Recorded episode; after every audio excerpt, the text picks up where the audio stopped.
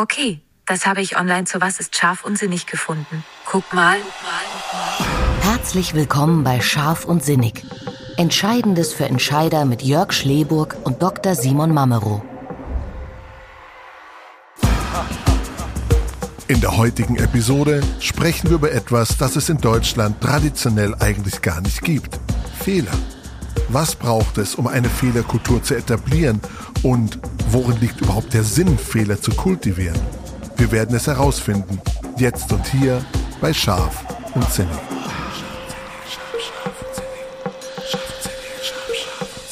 Simon, einen wunderschönen guten Abend nach Berlin. Einen wunderschönen guten Abend, Jörg. Freut mich, wieder heute starten zu können mit dir. Freut mich auch, danke. Äh, apropos Berlin, was macht Berlin? Wird noch geböllert oder, oder hat sie schon beruhigt? Äh, ich glaube, kommt drauf an, wie du es nimmst, glaube ich. Also zu böllern ist hier nichts zu hören. Beruhigt äh, hat sich das nicht, weil wir sind ja hier vor der Wahl, nach der Wahl. Ähm, ja, ja schauen ja. wir mal. Also bis sich das beruhigt, vergeht entweder entweder mindestens noch ein halbes Jahr oder es beruhigt dich nie. Mal gucken. Ja. Also irgendwie steht auch Berlin für beruhigt sich nie. Äh, vielleicht macht Berlin das auch gerade zu dem Berlin, was so als Berlin verstanden und gemocht wird. Aber weißt du was, das, das führt mich eigentlich, und das war gar nicht so, so angedacht, aber wenn wir über Berlin reden, kommen wir relativ schnell zu dem Thema, was wir uns für heute vorgenommen hatten. Und zwar, wir wollen ja über die Fehlerkultur sprechen. Okay. und, und wenn wir, äh, und wenn wir über Berlin sprechen, dann sprechen wir vielleicht über die Wahl, genau. Wir sprechen vielleicht über den Flughafen. Wir sprechen vielleicht über Silvester. Ich glaube, es gäbe viele Themen, über die wir sprechen könnten. Ja, die gibt's ganz sicher. Ja, Fehlerkultur, irgendwie ein spannendes Thema. Ich muss ehrlich sagen, ich habe keine ganz abgeschlossene Meinung dazu. Es ist vielleicht nicht ganz so mainstreamig. Im Grunde genommen ist es ja so, dass man schon fast genötigt wird zu sagen, hey, Fehlerkultur, klar, wird gefeiert, äh, müsste alle haben. Ohne geht's nicht mehr. Guck mal in Silicon Valley, die arbeiten ja nur noch mit Fehlern. Ich bin da jetzt ohne direkt so ein bisschen tiefer reinzugehen, vielleicht auch noch ein bisschen skeptisch. Wie, wie sieht's da bei dir ja, aus? Ja, ich bin da auch ambivalent. Also äh, gerade Silicon Valley ist natürlich ein total spannendes Thema. Insofern, dass, dass man sagen muss, also wer hätte schon früher oder generell in irgendwelchen Ingenieursbereichen damit gelebt, dass wenn ich etwas kaufe, ich schon davon ausgehe, dass es eh nicht funktioniert in der nächsten Zeit. Äh, würde ich jetzt bei, keine Ahnung, bei einem Auto, bei Kühlschränken, bei irgendwelchen Gegenständen, die ich kaufen möchte, jetzt nicht unbedingt in Kauf nehmen. Ich komme da drauf, weil ich heute gerade die Anfrage bekomme, ob ich nicht endlich das Windows 11 Update haben möchte. Und sowohl ja. ich als auch alle anderen, mit denen ich so gesprochen habe, haben so ein bisschen gezuckt und gesagt, hm, weiß nicht. mal gucken, was daraus wird. Schauen wir mal, vielleicht im halben Jahr. Das ist schon ganz spannend. Man geht eigentlich davon aus, dass es falsch ist. Ich würde noch warten. ich würde noch Das warten. sagen fast alle. Ja. Und vor allem alle, die wirklich vom Fach ja. sind, sagen, ja, ich weiß nicht. warten mal lieber. Und das ist schon spannend, ja. Mir gehen zwei Sachen durch den Kopf. Das eine ist, ich weiß nicht, ob dir das in letzter Zeit auch häufiger begegnet. Ich weiß nicht, ob du dich noch erinnern kannst, aber es war eine Zeit lang und Vogue nicht von Problemen zu sprechen, sondern von Herausforderungen. Mhm. Also das zieht sich ja schon über vielleicht die letzten 10, mhm. 20 Jahre. Weiß ich gerade nicht. Aber in letzter Zeit ist es so, dass man sagt, nee, lass uns Probleme auch als solche benennen. Es gibt tatsächlich Probleme. Es sind nicht alles nur Herausforderungen, es gibt tatsächlich auch Probleme. Also um die Jahrtausendwende war es ja noch besser, da sollten es ja Lösungen sein. Und es gibt keine Probleme, oh, es gibt Lösungen, nur Lösungen. Richtig, richtig, es gibt nur Lösungen. Richtig. Genau, es gibt nur Lösungen. Aber jetzt kommt man drauf zurück und sagt, nee, es gibt eben Probleme. Ja, ja. Und ich glaube, es gibt dann auch einfach Fehler. Die gibt's auch, glaube ich. Ja. So, deswegen weiß ich nicht, ob es richtig ist, von einer Fehlerkultur zu sprechen. Also ob wir genau diese Begrifflichkeit tatsächlich wählen sollten.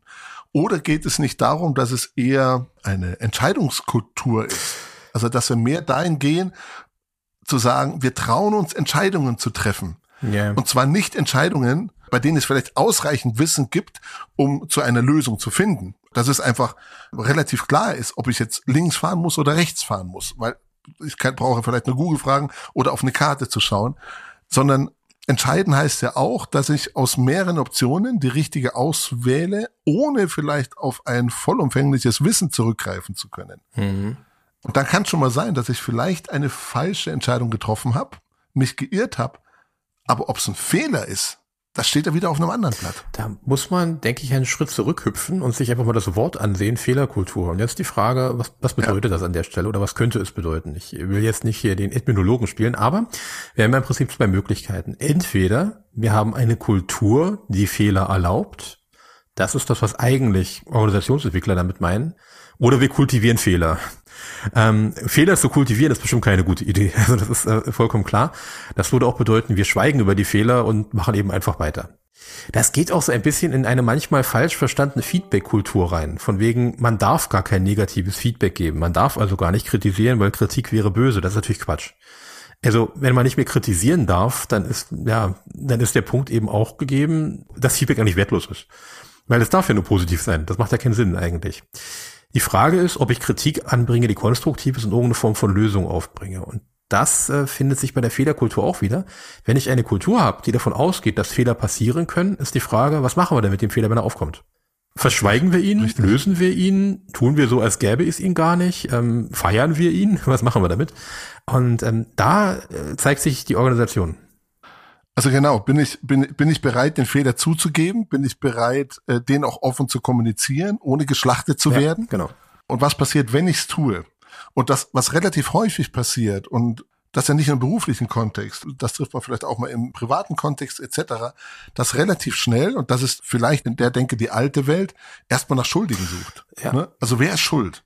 Als hätte man damit das Problem gelöst, aber das hat man ja noch gar nicht gelöst. Man hat ja auch noch nichts besser gemacht. Man hat vielleicht gezeigt, dass man eine Entscheidung getroffen hat, weil derjenige, der schuldig war, wurde vielleicht degradiert oder ja. keine Ahnung, man hat sich von dem verabschiedet etc. Aber das Problem hat sich ja noch nicht dadurch verändert oder verbessert. Nee, und ich meine eben genau da nicht über den Schuldigen erstmal nachdenken, außer wir reden über Fahrlässigkeit, also über einen ja. wirklichen Fehler. Also nicht über einen Irrtum, einen wirklichen Fehler, den man auch hätte vermeiden können, den ja wirklich keiner möchte. Deswegen genau Fehlerkultur. Mhm. Genau, ein, ein Kapitän winkt und das Kreuzfahrtschiff geht auf Grund, wie damals in Italien. Das hätte vermieden werden können. Die Frage ist ja auch, wenn ein Fehler kein Fehler mehr ist, kann er dann überhaupt noch ein Fehler sein? Also darf man den dann überhaupt noch als Fehler benennen? So, ne, das weiß ich nicht, geht vielleicht auch zu weit, aber was ist es denn dann, wenn Fehler schon gar keine Fehler mehr sind? Also wenn man sie nicht mehr so klar benennt, ja. weil es vielleicht einfach auch zu scharf wäre. Das ist ja vielleicht auch das, was du vorhin mit Kritik angesprochen hast. Ja. Ich glaube, es gehört auch dazu, Dinge aber auch klar zu benennen. Ja, wir haben derzeit so eine Form von Kultur, die so in die Richtung geht, ähm, dass man sagt, na ja, wir, wir drücken das mal alles nicht so hart aus, selbst wenn wir es meinen an der Stelle. Also eine Definition eines Fehlers ist relativ klar. Es äh, hat etwas nicht so funktioniert, wie es sollte. Es hat nicht zum Ziel geführt. Wir haben das Ziel verfehlt. So. Warum auch immer. Das ist erstmal, das steht ja noch gar nicht da drin. Das ist gar nicht klar. Wenn du sagst, in früheren Zeiten war der Punkt ähm, unter anderem eben relativ stark, äh, dass man sagt, wir brauchen einen Schuldigen für diesen Fehler. Weil klar, das falsch gelaufen, wer ist schuld? Ist es ja heute eher so, dass wenn jemand einen Fehler macht, also ist meine Erfahrung jetzt, ist nicht repräsentativ, aber wenn ich gerade an meine Erfahrungen mit Handwerkern der letzten zwölf Monate denke, dass immer grundsätzlich, egal was passiert, irgendjemand anders schuld ist. Ja, okay, das gibt's natürlich auch. Das ist wohl wahr. Also man sucht irgendwas, ja. ja. das war doch, könnte doch gar nicht anders sein. Ich kann gar nichts dafür, weil die Maler haben das nicht richtig gemacht, weil die, es war immer das andere Gewerk, was schuld war. Und ähm, dass jemand gesagt hätte, hm, hätten wir besser machen können, machen wir uns ran, ist höchst selten. Gut, jetzt sprechen wir vielleicht so im Organisationskontext vom gleichen Gewerk, oder? Also innerhalb vielleicht eines, nicht eines gleichen Gewerks, aber innerhalb einer gleichen Organisation. Also das ja. ist Handwerker, das kenne ich auch, dass man sich gegenseitig so die Schuld zuschiebt, weil die natürlich kulturell vielleicht nicht aufeinander eingestellt sind. So, sich vielleicht auch eher als Wettbewerber oder sowas betrachten. Ja. Ähm, ja, vielleicht schon. Wenn ich aber an unsere Realität denke und frage mich beispielsweise bei einem Meeting, ähm, wir haben eine Person aus dem Marketing da sitzen, aus dem klassischen Personal und aus dem Finance-Bereich. Hm sehe ich da schon eine gewisse Färbung des Herkommens, ähm, dass ich also sehr erwartbar in den verschiedenen Meinungen ausdrücken könnte. Tut's nicht immer. Ich bin überrascht, wenn es das nicht tut. Aber meistens hat man schon so eine Idee, in welche Richtung das geht, aus den verschiedenen Dispositionen her. Diese Episode präsentiert Ihnen die Agentur von Vorteil. Employer Branding für Deutschlands beste Arbeitgeber. Datenintelligenz, punktgenaue Analysen, individuelle Kulturentwicklungsprozesse und kluge Kampagnen. Das lässt sie verlässlich planen und als Arbeitgeber strahlen. Also ich muss jemandem sagen können, um vernünftig zusammenarbeiten zu können, das, was da gelaufen ist, ist wirklich kompletter Schrott. Wir müssen das nochmal machen. Ohne dass der zusammenbricht, sich quasi persönlich angegriffen fühlt und denkt, er wäre als Mensch wertlos. Das ist ja Quatsch. Muss es ja nicht, ne? Also das ist Quatsch, ja, genau. Aber an jetzt einem fehlerhaften Produkt oder einem fehlerhaften Entscheidungsbereich festzuhalten, nur weil, naja, hm, man keinem wehtun will, führt zu ganz fatalen Entscheidungen. Das wird dann wahrscheinlich genau zu einem richtig großen Fehler. Ja, das also zu einem richtigen Fehler, noch nicht mal zu einem Irrtum, sondern zu einem richtigen Fehler wahrscheinlich. Da gibt es sogar ein geschichtliches Beispiel für. Ähm, tatsächlich war der Angriff in der Schweinebucht, wo die USA Kuba angegriffen haben, genau so ein Thema. Keiner im Raum ja. hat sich getraut zu sagen, nee, der Plan ist nicht gut. Also, der ist einfach völlig gaga. Und weil keiner gesagt hat, ist nicht gut, haben sie es gemacht am Ende des Tages. War eine Katastrophe. Später wusste kein Mensch, warum sie es getan haben wann merke ich denn, ich sage mal im Organisationsumfeld überhaupt, dass es ein Fehler ist? Weil ich davor Regeln aufgestellt habe, weil ich davor vielleicht Prinzipien aufgestellt habe, was Werte gibt? Weil die Frage ist ja, wann erkennt man ihn als Fehler oder wann könnte vielleicht sogar der Fehler der nächste Schritt zur Lösung sein? Naja, das ist ja schon eine Frage, welches Ziel ich definiert habe. Wenn ich ein Ziel definiert habe, kann ich auch beurteilen, ob ich es verfehlt habe.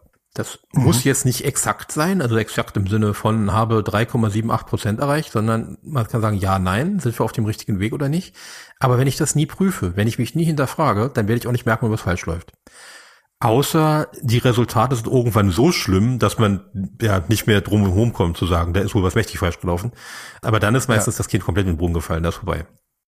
Was glaubst du denn gehört dazu, um eine Fehlerkultur etablieren zu können?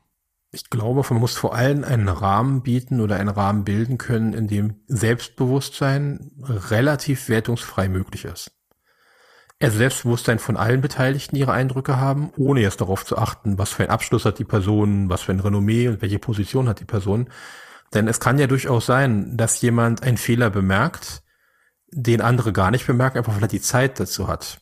Das haben wir teilweise bei Katastrophen zum Beispiel, wo die einfachsten Fischer unten am Hafen sagen, oh, es wird heute Sturm geben. Warum die das wissen, ja, ne? Also weiß man nicht, die wissen das einfach. Die sind 20 Jahre schon in diesem Hafen, die fahren jeden Tag da raus, die haben einfach ein Gefühl dafür. Die könnten jetzt nicht messen und sagen, das liegt am Wasserstand, das liegt an der Wasserfarbe, sondern das stimmt einfach so. Meistens stimmen solche Dinge. Damit will ich nicht sagen, man muss sofort auch sowas hören, sondern solche Dinge wahrzunehmen und mit den Menschen zu sprechen, bringt immer ganz viel. Das heißt ja nicht, dass man sofort alles umsetzen muss, was man so hört, aber man sollte zumindest mal das Gefühl haben, dass man offenes Ohr hat Du, ich kann den Namen nicht sagen, aber es ist so mein Lieblingsunternehmen, mit dem wir mal zusammen gearbeitet haben, wo jemand generell aus dem Eigentümerbereich mit jedem der Mitarbeiter spricht und jeden persönlich kennt und fragt, wie es läuft und doch auf die Antwort wartet. Während wir da waren, ist ja ein kleiner Unfall passiert. Und er hat sofort das gestoppt, geguckt, ob alles in Ordnung ist Zwei Minuten später war es in Ordnung, war alles geregelt, die Produktion konnte weitergehen, aber allein der Blick zu sagen, oh, wir stoppen hier, wir halten inne, ist das in Ordnung, geht's weiter, Fehler ist passiert, nichts passiert, können wir weitermachen. Das ist so die Kultur, da hat keiner erschrocken geguckt, da hat keiner ähm, Angstzustände bekommen, den Kopf eingezogen, sondern, oh, ist was runtergefallen, es geht weiter. Ich glaube auch, dass im Prinzip, wenn etwas tatsächlich falsch läuft und der Fehler passiert, man erstmal davon ausgehen sollte, dass das nicht absichtlich ist, Absolut. Und dass, wenn ja. die Person es hätte vermeiden können, sie es vermieden hätte. Und nicht, ähm, ich ja. sag jetzt mal, die Gewalt erstmal runterbrechen lässt, es ist ein Fehler passiert und du musst jetzt dafür gerade stehen und äh, es passieren schreckliche Dinge. Sondern eben zu sagen, okay, ist alles in Ordnung, geht weiter an der Stelle. Sache ist geregelt, haben wir im Griff, passt. Wenn wir jetzt so eine Organisation leiten würden oder jemand, ja, ist natürlich auch ein ganz, ganz wertvolles Thema. Wenn meinetwegen in einem bestimmten Bereich immer wieder Fehler passieren, egal wer da ist, dann ist dieser Bereich offensichtlich anfällig. Das würden wir gar nicht mitkriegen, wenn er verschwiegen wird oder man quasi das nicht merkt. Vielleicht gibt es ja Strukturen, Rahmenbedingungen, die dazu führen, ja. dass die gleichen Fehler immer wieder passieren. Ich äh, bin ein unfassbarer Fan äh, und Freund von, von Leitlinien. Also man sagen kann, in diesem Rahmen bewegen wir uns und überhaupt kein Fan von allzu expliziten ähm, Regelkatalogen. Aus zwei Erfahrungswerten. Einmal das deutsche Steuerrecht, ja, das wirklich ähm, so viele Regeln beinhaltet. Ich weiß es nicht statistisch, aber ich meine mal, mich zu erinnern, dass irgend, dass tatsächlich ungefähr 50 Prozent der Literatur, die gedruckt auf der Welt existiert, auf der Welt, über das deutsche Steuerrecht besteht. Das ist mal eine Hausnummer, ja. Das muss man ganz klar sagen. Ja, Weil da wirklich alles geregelt ist, was es gibt. Und das äh, ist dann natürlich irgendwann in der Wirkung so, dass es dann logischerweise, äh, herzliche Grüße an die entsprechende Berufsschaft, natürlich Anwälte gibt, die exakt davon leben, genau die Punkte, die nicht geregelt sind, zu benutzen. Ja. Ja, ja, das, klar. Das wird, das, das ist vollkommen logisch. Ne? Also ich meine, das, wenn es so genau ist, dann suche ich genau den Punkt, wo es nicht geregelt ist. Wären Leitlinien ganz anders, weil es da ja einen moralischen Kompass gibt. Würdest du eine Unterscheidung, genau, würdest du eine Unterscheidung treffen, in welchen Arbeitsbereichen Fehler passieren dürfen und in welchen auf keinen Fall. Also wenn ich mir jetzt ein größeres Unternehmen von mir, ist ein Automobilunternehmen anschauen würde, würde ich sagen, okay, am Band dürfen natürlich keine Fehler. Da ist ja irgendwie alles exakt vorgeschrieben. Die Schraube gehört da rein, dieses Emblem oder dieses Logo gehört da drauf. Im Ingenieursbereich, sage ich mal, und im Designbereich, ja bitte gerne. Bitte gerne. Also probiert euch aus. Lasst uns neue Wege finden. Lasst uns neue Innovationen finden. Oder es gibt Bereiche, da sind tatsächlich einfach Fehler, Fehler. Und dann gibt es Bereiche, da sind eben Fehler, Irrtümer. Und deswegen glaube ich, genau in der Produktion oder am Band, wie immer man möchte, ist es dann eher schwierig, so eine Kultur zu etablieren. Glaube ich eigentlich nicht. Eine Vertrauenskultur? Nee, glaubst nee. du nicht? Vielleicht, wenn ich das noch ganz kurz, eine Vertrauenskultur vielleicht nicht. Also wenn mir was auffällt und ich sehe, wir könnten es optimieren, dann sollte sich äh, tatsächlich jeder Mitarbeiter angesprochen ja. fühlen. Glaube, da müssen wir einfach einen Schritt zurückgehen und sagen, was ist der Fehler eigentlich? Und wenn wir sagen, der Fehler ist ein Prinzip, wenn das Ziel verfehlt, dann ist die nächste Aufgabe, egal wie, dass wir ihn vermeiden wollen. Wenn wir jetzt im technischen Bereich sind und wir haben, keine Ahnung, einen Motor gebaut und da fehlen Schrauben, dann ist die Fehler zu vermeiden halt, schraub beim nächsten Mal die richtigen Schrauben rein. Das ist, ähm, ja, dann muss das so gemacht werden. Oder die Maschine macht das nicht richtig, wir brauchen eine neue Maschine. Das, das sehen wir ja. Da ist die Lösung eher technisch. Wenn wir natürlich im experimentellen Bereich, also sagen wir mal, wenn wir was rumexperimentieren, was neu machen, dann ist natürlich das Thema, Fehler nochmal zu machen und sie dauernd zu wiederholen, macht ja dann auch keinen Sinn. Den darf man einmal machen oder auch zweimal und wenn wir ihn gemacht haben, müssen wir irgendwie daraus lernen. Ähm, wenn er einfach vermeidbar ist, weil wir hätten schon lange daraus lernen müssen, weil es einfach ein Fehler ist, der ein Anfängerfehler und doof ist. Also, dann ist es das eine Thema. Wenn das auf der anderen Seite uns voranbringt, macht es natürlich keinen Sinn. Es gibt ja in der BWL beispielsweise auch dieses Beispiel der versenkten Kosten, dass man sagt, okay, wir haben jetzt schon so viel da rein investiert, so viel Geld und so viel Herzblut und so viel Inneres und alles Mögliche. Wir müssen das jetzt so machen, obwohl man weiß, dass es ja. falsch ist. Ähm, auch da sind schon fatale Fehlentscheidungen zustande gekommen im, im äh, wirtschaftlichen Bereich. Genau das darf man natürlich nicht machen. Dann wäre es so eine Kette von Fehlern, die zum Problem führt. Also eigentlich ist unser Anspruch immer Fehler vermeiden, aber um sie vermeiden zu können, müssen wir darüber reden und sie nicht zudecken. Führt man dann eine Fehlerkultur ein oder eher eine Vertrauenskultur. Also ja. ist die Fehlerkultur, resultiert die aus einer Vertrauenskultur? Also ist das dann das Ergebnis, weil man einfach, ja, würde ich sagen.